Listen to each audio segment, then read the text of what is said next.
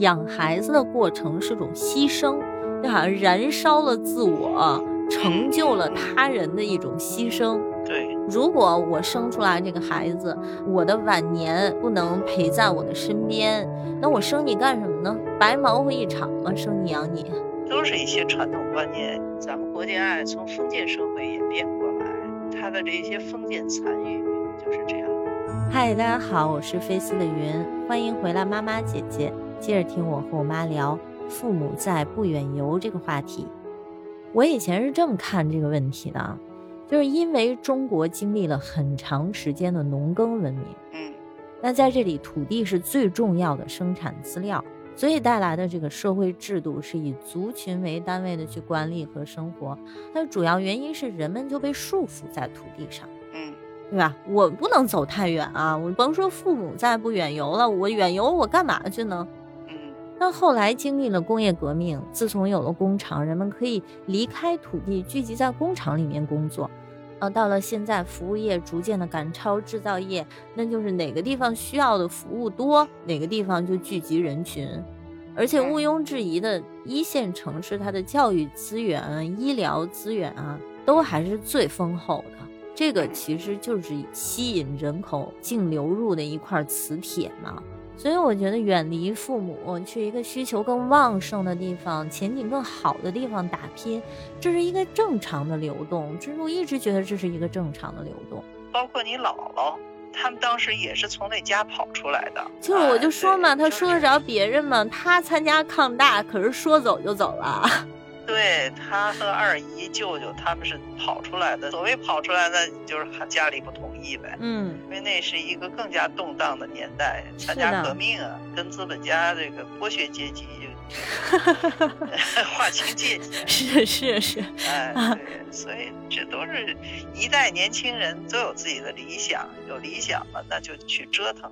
我觉得父母对孩子最大的希冀哈，就是在于他们应该成长。嗯，他们应该比我们强，他应该有自己的天地。你想，社会都在发生变化，你为什么不让他去参与这些变化？嗯，否则的话，你这不一代不如一代的话，你就是优胜劣汰，你也应该被淘汰了呀。就没学过生物学，主要。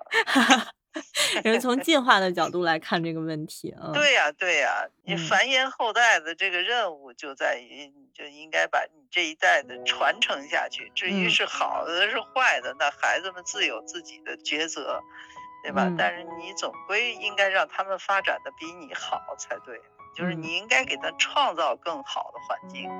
嗯，所以那时候把你扔去新加坡，其实我最大的愿望就是这样。当时这个决定也是挺艰难的，是挺艰难的。包括你爸当时也不同意，就他的观点就是这样吧。你在国内你有什么事儿，我们都可以摆平。出去以后，后来我去了一趟新加坡，看到你那些作业啊，你那些学习方法呀什么的，哎呦，特欣慰。我觉得就是这个选择是对的。你刚走的那个阶段，我整天跟祥林嫂似的嘚啵嘚嘚啵嘚，跟谁都嘚啵这点破事儿，就一说起来就哭。连哭天抹泪儿，其实我更多的那时候是不放心，嗯，不放心你的生活、你的身体，包括你的性格，嗯，所以真的人这生这个抉择，有的时候是在痛苦中抉择。这叫做可以预见的未来和 未知的恐惧两者之间去选择，那我觉得大部分人都会选择更容易的一条路吧，自找苦吃嘛，这叫。当时你爸就说：“你看看你，你这个样子，早知道不让他去，什么多好，是吧？”我说：“这是两回事儿，哭归哭，走也得走。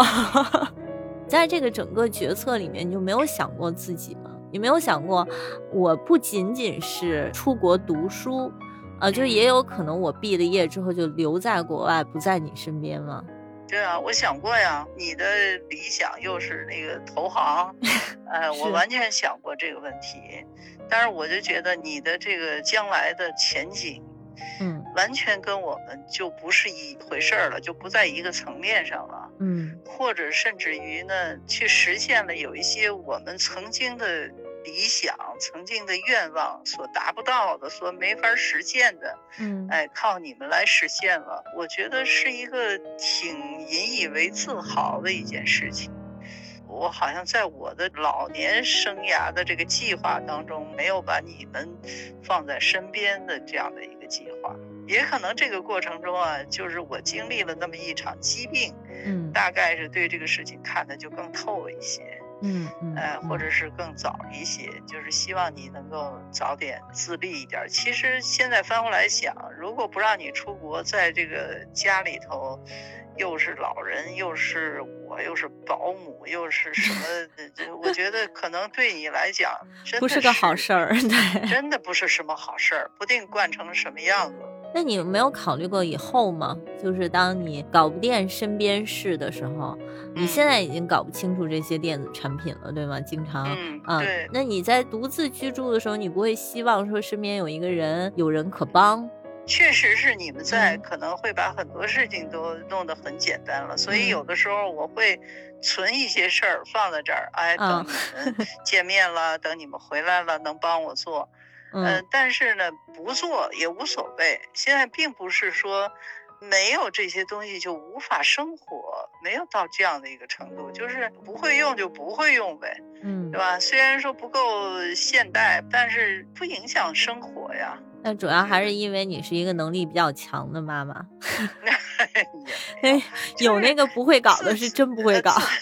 我们也有朋友在一起，大家互相交流，也是很多时候都在一块问，哎，这个你们会吗？那个是不是怎么弄啊？然后大家也互相帮个忙什么的。也有都不会的，不会就不会呗，真的没有这些的时候，不也一样活得挺好的？嗯，我觉得关键是心情。你还会有很多你自己我行我素的这个随意呢，也很让大家羡慕。说走就走的旅行，然后想干嘛就干嘛的随意，这也是一个方面嘛。嗯。跟我妈通完这通电话，我还是非常感动的，感动于她通过她的经历选择把我放飞，虽然放飞的过程对于她来说那么痛苦。但他仍然觉得值得。对于他来说，养育我长大，给我一片广阔的天空，就是希望我能变得比他强。没有计划，也没有期望我会回报他什么。从一个女儿的角度，在他给我这些自由之后，难道我就不在乎他了吗？我反而会无比的珍惜和在乎他。我会没有包袱、没有压力的，心甘情愿的，在我计划我的生活的同时。尽量的把他的需求放在我的个人喜好之前，我会希望更多和他相处的时间，因为这让我很舒服，这是我自然的选择，而不是基于什么付出和回报的一种还债的心理。当然，有了玲珑之后，除了女儿的角色，我又多了一个妈妈的角色，所以在讨论这个话题的时候，我不禁会想到我自己的晚年。如果玲珑长大以后要离开我和他爸，去其他的城市，甚至其他的国家，去学习、工作、生活，我该怎么面对？或者我们这个小家会怎么面对？我们会像我们的父母一样从容和淡定吗？所以为此啊，下一期我会把玲珑的爸爸胡小鱼请来，和他聊一聊，我们作为父母。会怎么看待我们的孩子离开我们去远行这件事儿？好了，今天的节目就到这里。不知道你听完之后有什么感想？你是一直陪在父母身边呢，还是正在远行的孩子？在这个选择的过程当中，你曾经遇到过什么样的困惑？对父母又是一种什么样的安排呢？欢迎在评论区和我交流。